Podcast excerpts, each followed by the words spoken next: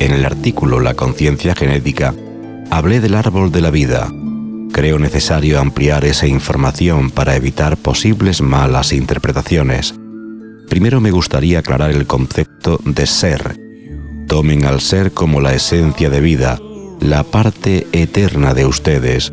El ser forma parte de la creación misma, es eterno por naturaleza, es adimensional y atemporal, es el punto en el círculo y forma parte del todo, es energía consciente de sí misma. No tiene nada que ver con el espíritu y el alma que hablan las religiones. Estos son cuerpos de enlace entre, digamos, dimensiones. El ser es lo real y el cuerpo físico lo ilusorio. El ser no se encuentra en el cuerpo, el espíritu es el enlace con la materia a través del centro espiritual y el alma es el enlace del espíritu con la personalidad o yo a través del centro emocional. Aquí radica el primer problema, porque como recordarán, el centro espiritual tendría que tomar su programación inicial de la conciencia genética. Pero como tenemos el acceso denegado, la toma del centro emocional, esto produce, por un lado, la mala programación inicial del centro espiritual y por otro, que el enlace ser-materia-yo sea defectuoso por naturaleza. Cuando hablo de continuidad no me refiero a eternidad o vida eterna. La idea de eternidad es también una interpretación tridimensional de un concepto adimensional, pues digamos que forma parte del código fuente de la misma creación.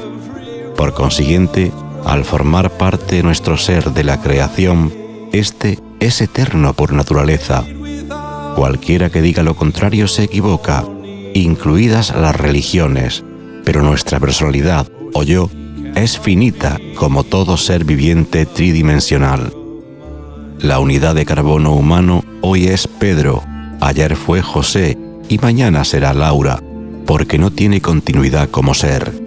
El acceso a la conciencia genética también le da acceso al recuerdo de quién fue, es y será, y la posibilidad de saber que Él es el ser y que Pedro, José y Laura son envases tridimensionales, unidades de carbono programables y descartables. Ese es el elixir de la vida eterna buscado por alquimistas, el fruto del árbol de la vida, con el cual se puede encontrar la piedra filosofal. De ella hablaré en otro momento, y entonces, como digo, habremos vencido a la muerte, porque el ser no nace ni muere, el ser no reencarna, el ser solo existe. También dije en el artículo explicando las dimensiones que el tiempo es como percibimos el movimiento perpendicular del cuerpo en la dimensión inmediata superior. Ese movimiento perpendicular de nuestro cuerpo son las distintas vidas. Al tener acceso al árbol de la vida, también saltamos a la cuarta dimensión porque ya no las percibiríamos como tiempo separado, sino como continuidad.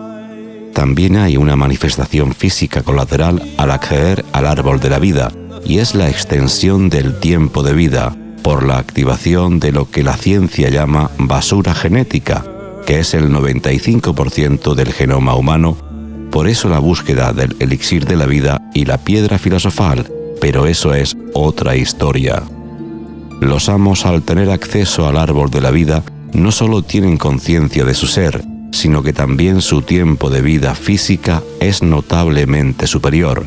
Nosotros, unidades de carbono, no tenemos esa posibilidad y para ellos es una ventaja la misma que tenemos nosotros con un insecto cuya vida media sea de días, pero a diferencia de este ejemplo, fuimos hechos a imagen y semejanza, imagen genética que contiene sus atributos que podemos llegar a activar y obtener.